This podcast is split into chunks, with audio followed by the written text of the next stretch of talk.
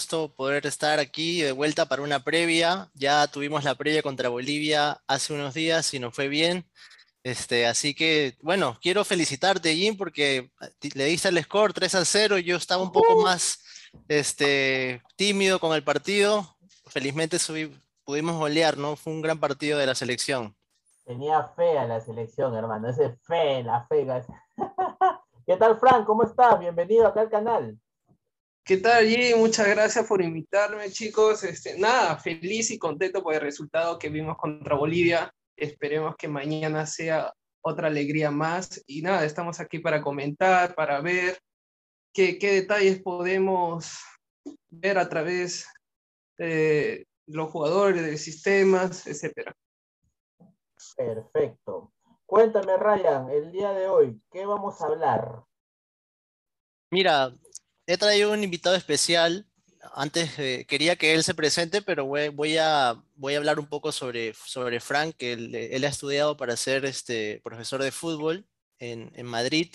Ahí coincidimos, este, lo pude llegar a conocer y, y bueno, he traído, lo he traído el día de hoy para un poco analizar el aspecto táctico, ¿no? El sistema de Perú y lo que podamos, las claves del partido, por dónde pasan, que es lo más importante, ¿no? Para poder obtener esos tres puntos que, que nos va a poner todavía en la pelea, en lo que es la recta final de estas eliminatorias. Perfecto, perfecto. Ok, Frank. Entonces, eh, ¿qué opinas sobre el partido de mañana, Perú-Venezuela?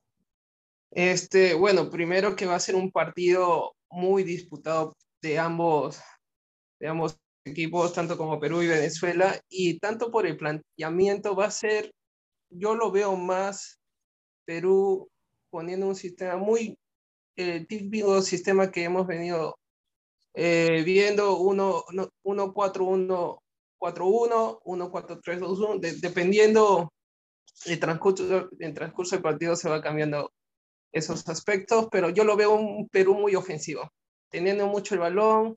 Eh, Venezuela, obviamente que no se va a guardar tanto atrás, va a buscar porque también tiene jugadores eh, hablando individualmente muy buenos, entonces va a ser un partido muy, muy entretenido.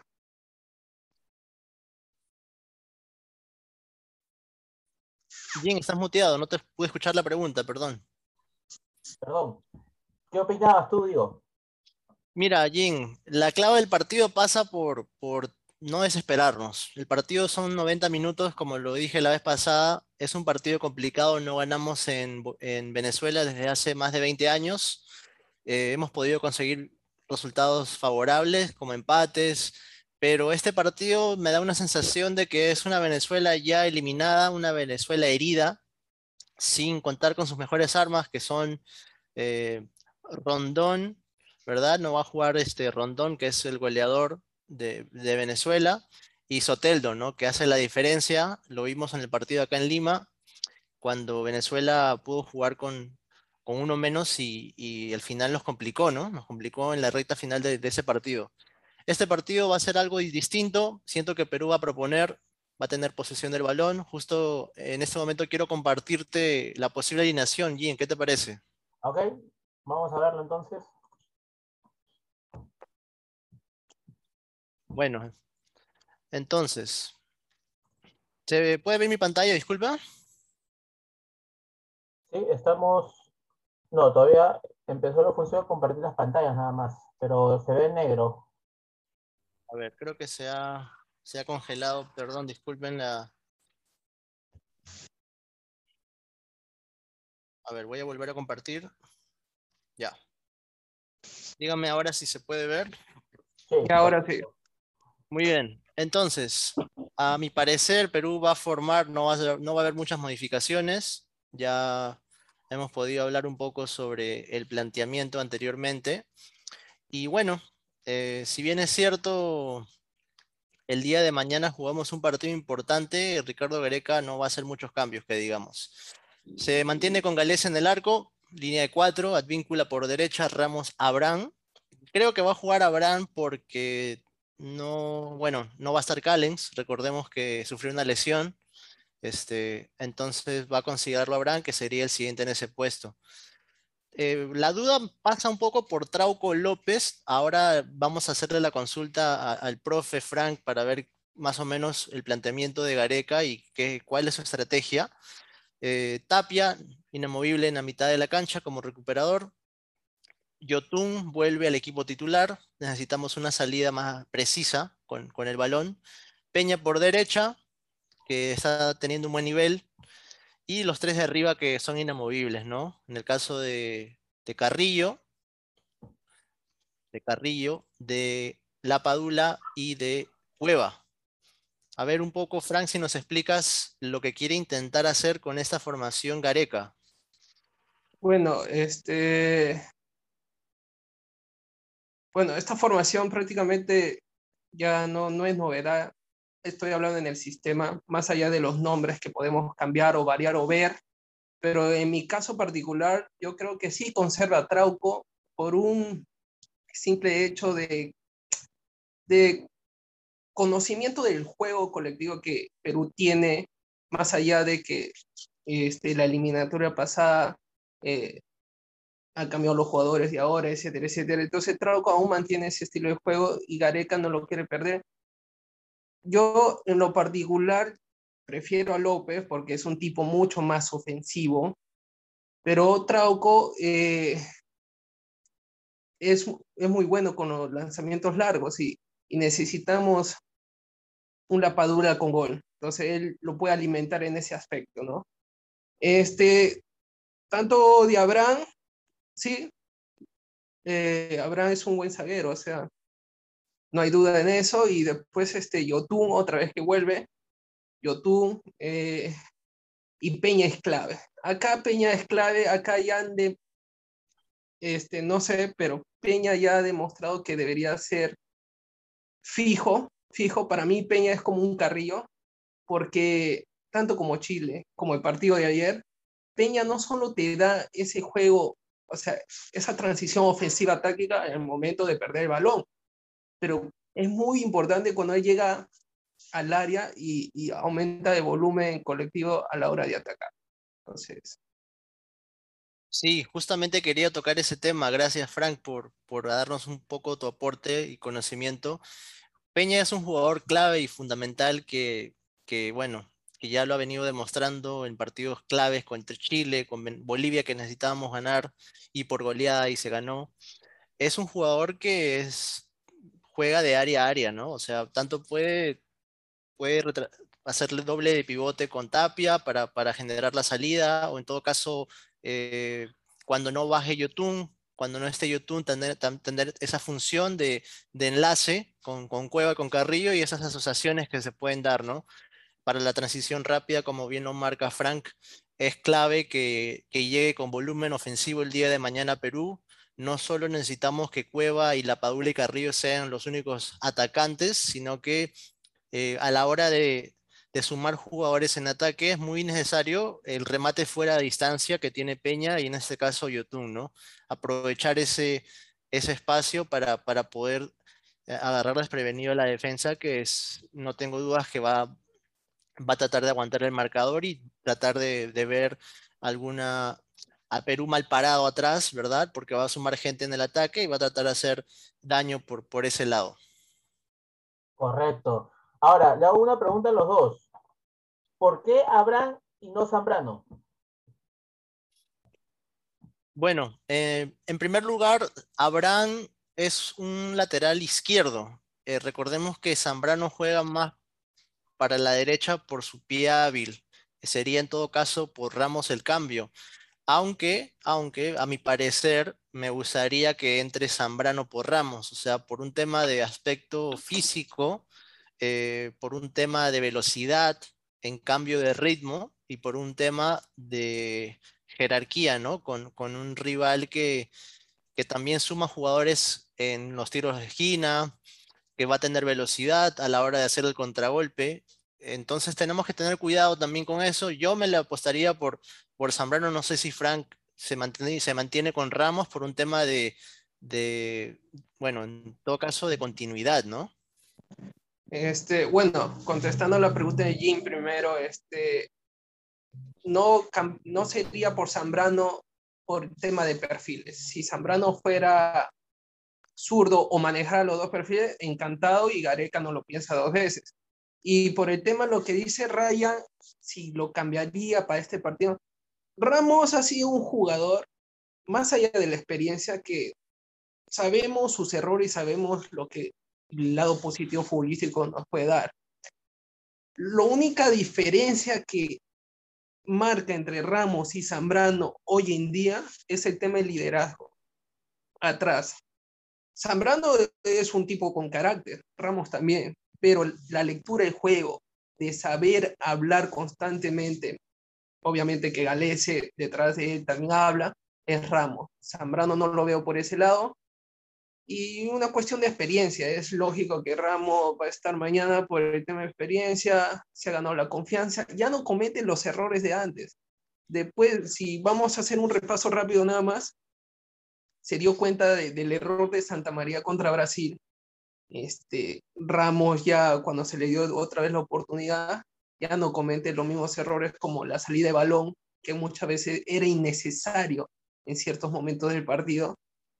Y, y no lo cambia. A mí me gustaría Zambrano, sí, pero si tú me dices mañana juega Ramos, estoy tranquilo que, igual lo hace bien. Correcto, correcto. Perfecto. Bueno, estas son las posibles alineaciones, ¿no? Lo más probable que, que, Perú juegue de esa manera, ¿no? Ahora, ¿cómo ven a la Padula y a Cueva?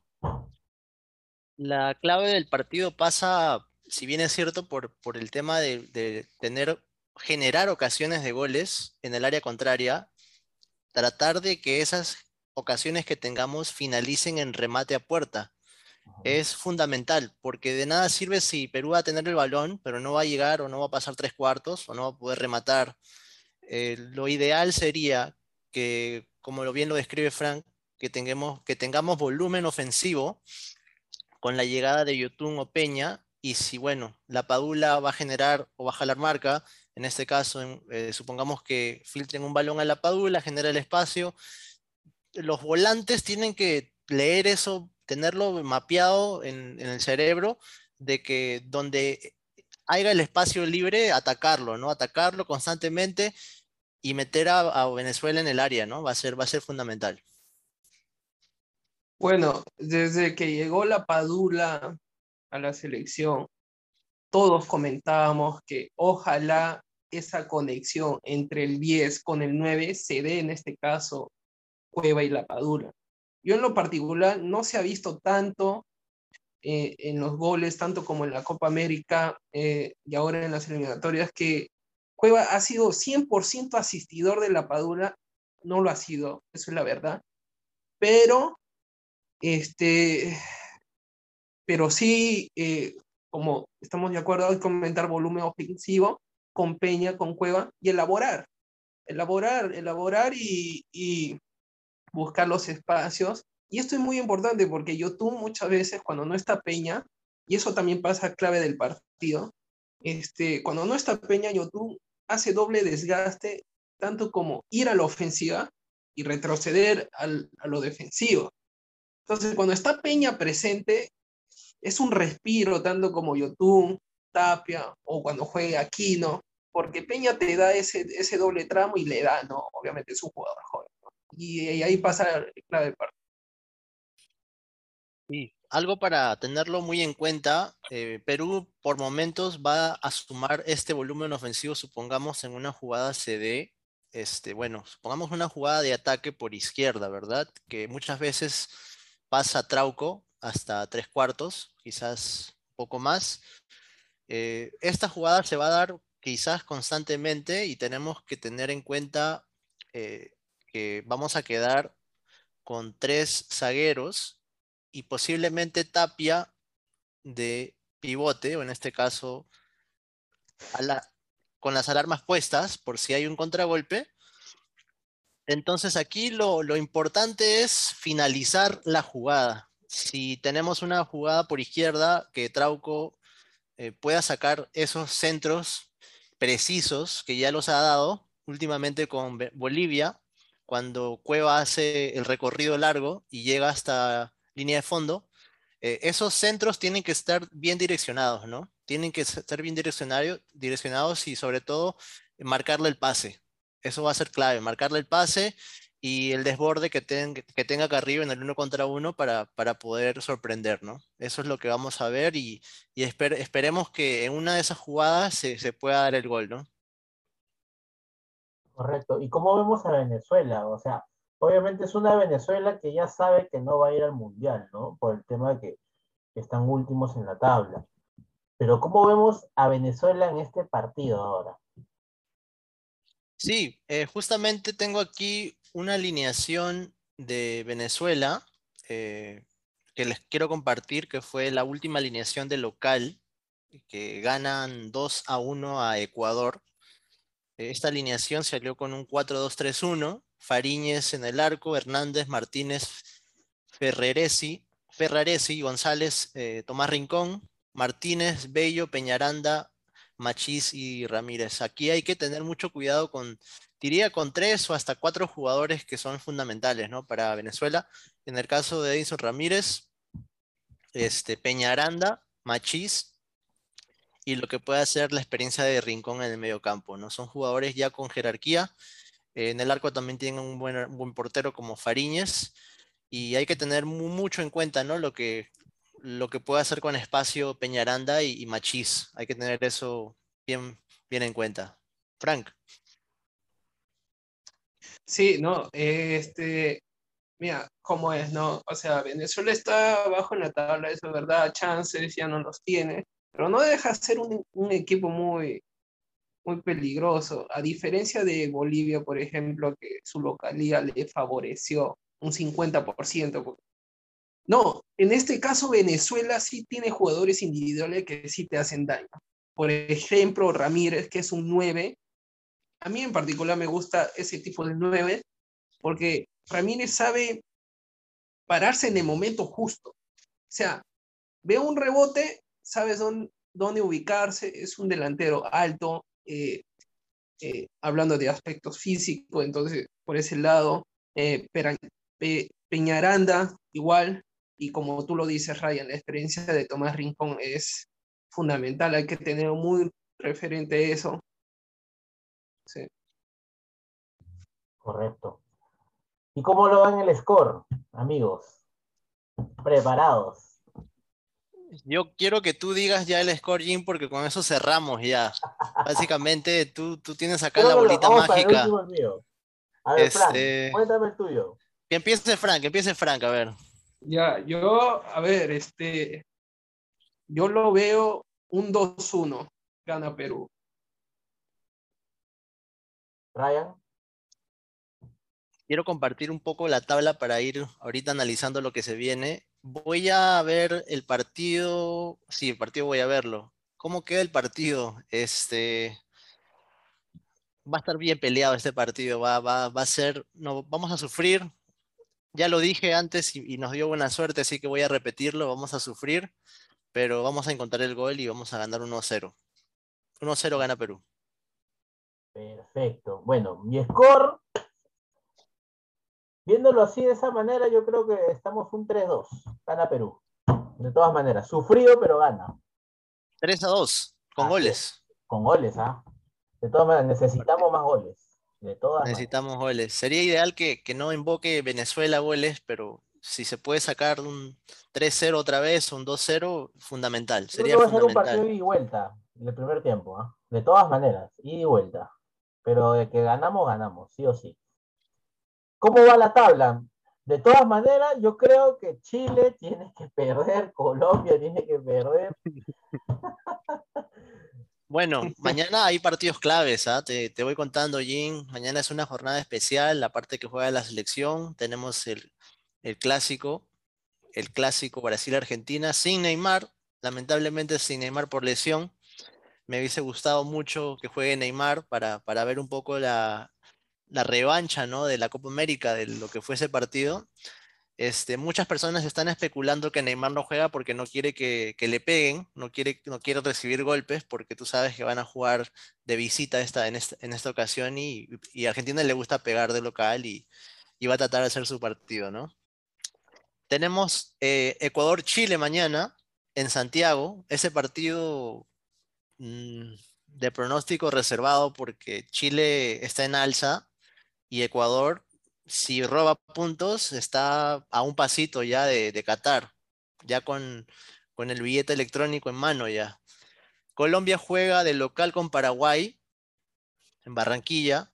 La selección Colombia que no ha atravesado, no atraviesa un buen momento, no atraviesa un buen momento.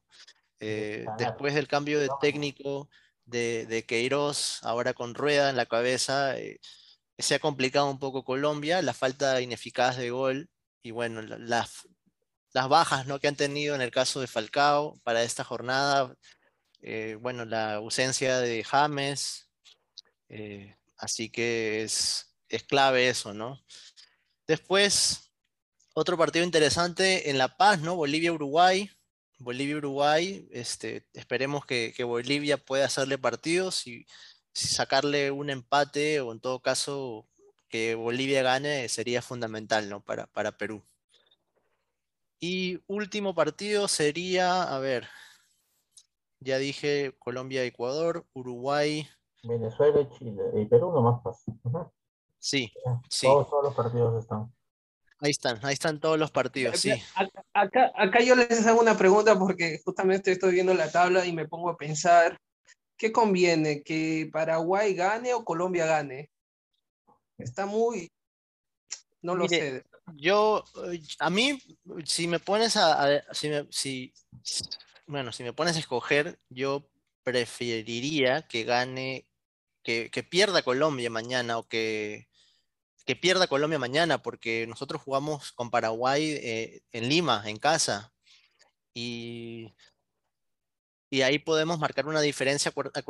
hay que acordarnos que la primera jornada Perú empató 2-2 en Asunción ah, con Paraguay, así que le tenemos una ventaja ¿no? a, a, Paraguay y Colombia para dejarlo con esas dudas, porque se nos viene un partido con ellos complicado en Barranquilla, que pierda Colombia y que se sigan generando dudas este, para esa selección, ¿no? Vale, vale. Yo, también, bueno, a mi parecer, mira, por mí que empaten, ¿no? Pero sí, o sea, es, lo, lo, más recomendable, ¿no?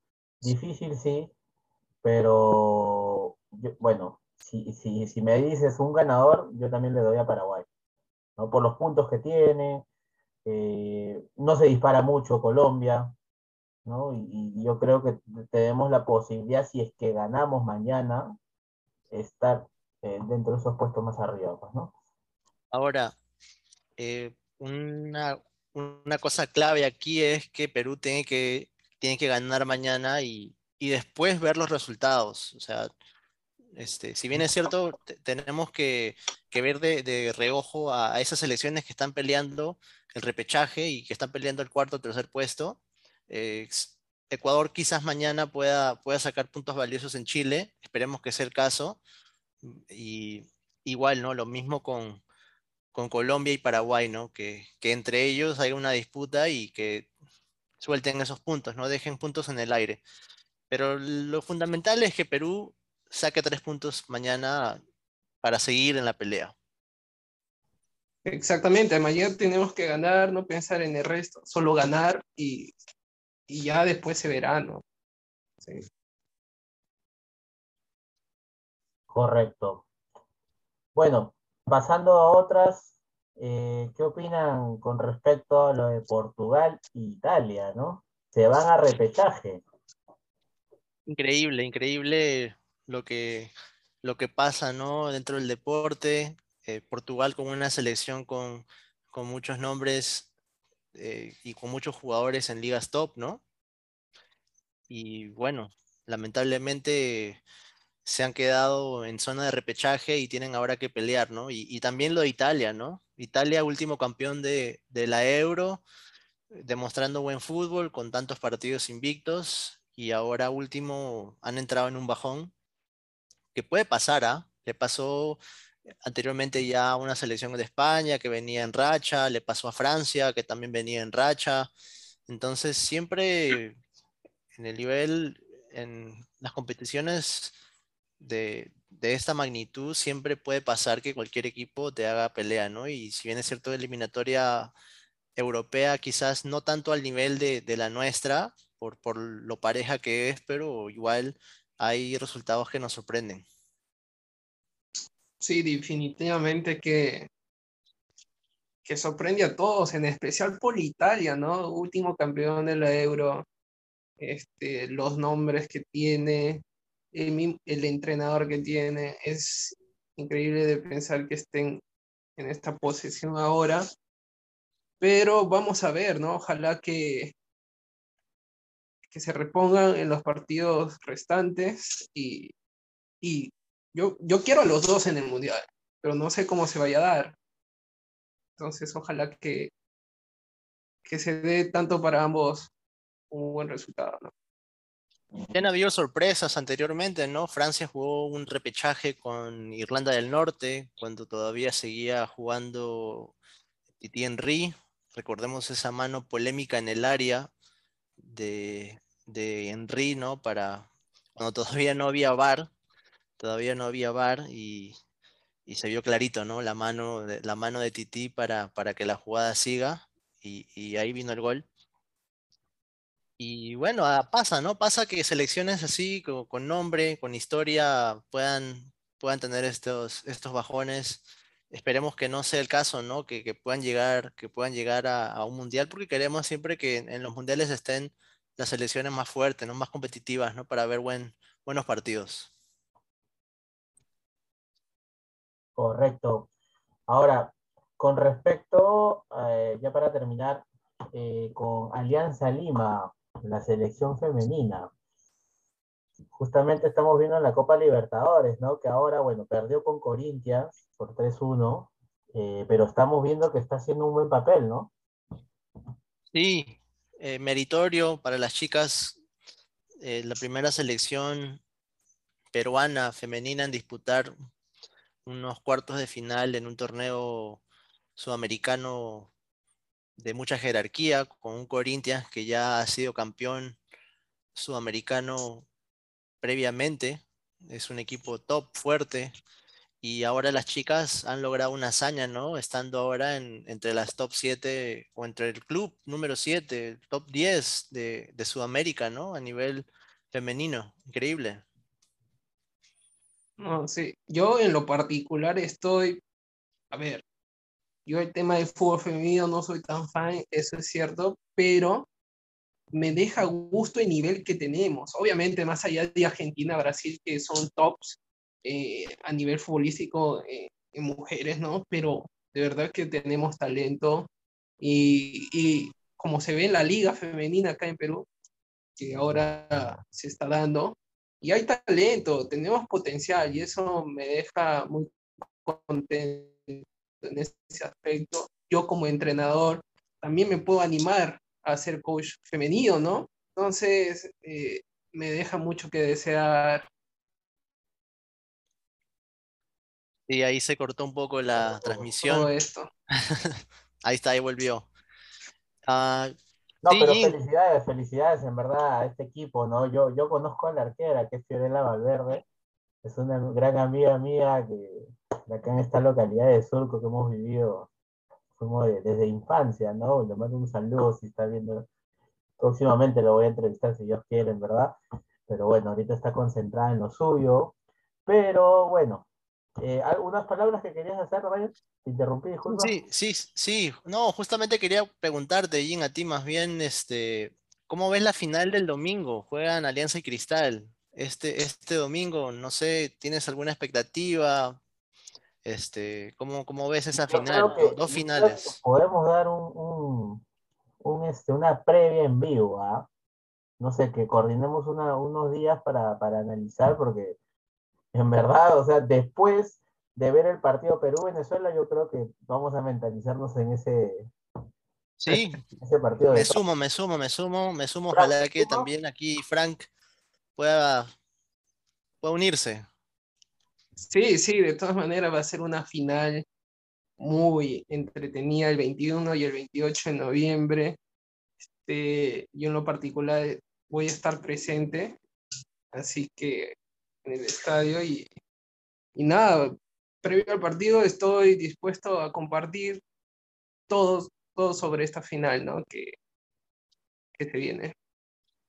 Correcto, entonces quedamos así. De todas maneras, vamos a ver, bueno, que gane Perú. Le deseo lo mejor a la selección, por favor. Concentrados al 100% si lo están viendo estos, este video. Pero de todas maneras, le deseamos lo mejor. Y bueno, que sea un partido entretenido y, ya feliz, pues, ¿no? El Perú, en realidad. Últimas palabras, Fran, Ryan. Sí, bueno, igual con los mismos ánimos, ya conforme va pasando la noche, se acerca ya el partido, desearle lo mejor a la selección como siempre, que, superemos ¿no? a, Venezuela futbolísticamente, ¿no? Futbolísticamente superarlo y, llegar a casa con, los tres puntos y, seguir en marcha para, para esta última etapa que va a ser muy, muy, muy pareja. Sí, nada, este, los mismos las mismas ganas, ¿no? De ver nuestra selección otra vez en un mundial, eso, eso siempre va a ser grande. Y nada, yo que gane como sea mañana. Jugando bien o jugando bonito, que gane. Así que vamos, Perú. Correcto. Bueno, ¿a dónde los puedo ubicar? Ryan, Frank. Me encuentran en Spotify. Estoy en Inside the Box. Tengo un podcast deportivo Ahí charlamos un poco de básquet, fútbol, de todos los deportes, UFC, box, todo lo que se viene. Este, así que ahí me pueden encontrar o ryanrocha.8 en Instagram también. Bueno, a mí me pueden encontrar en Instagram como Coach Frank97. Ahí estoy. Este, compartiendo siempre lo que es lo mío, el fútbol, ¿no? Correcto. Bueno, gente, esto sería todo por hoy.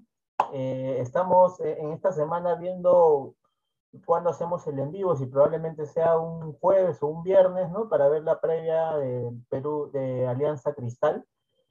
Y bueno, eso sería con todo. Dios lo bendiga a todos. En realidad, gracias Ryan, gracias Fran por tu tiempo. Eh, bueno, será hasta la próxima. Cuídense mucho. Hasta luego.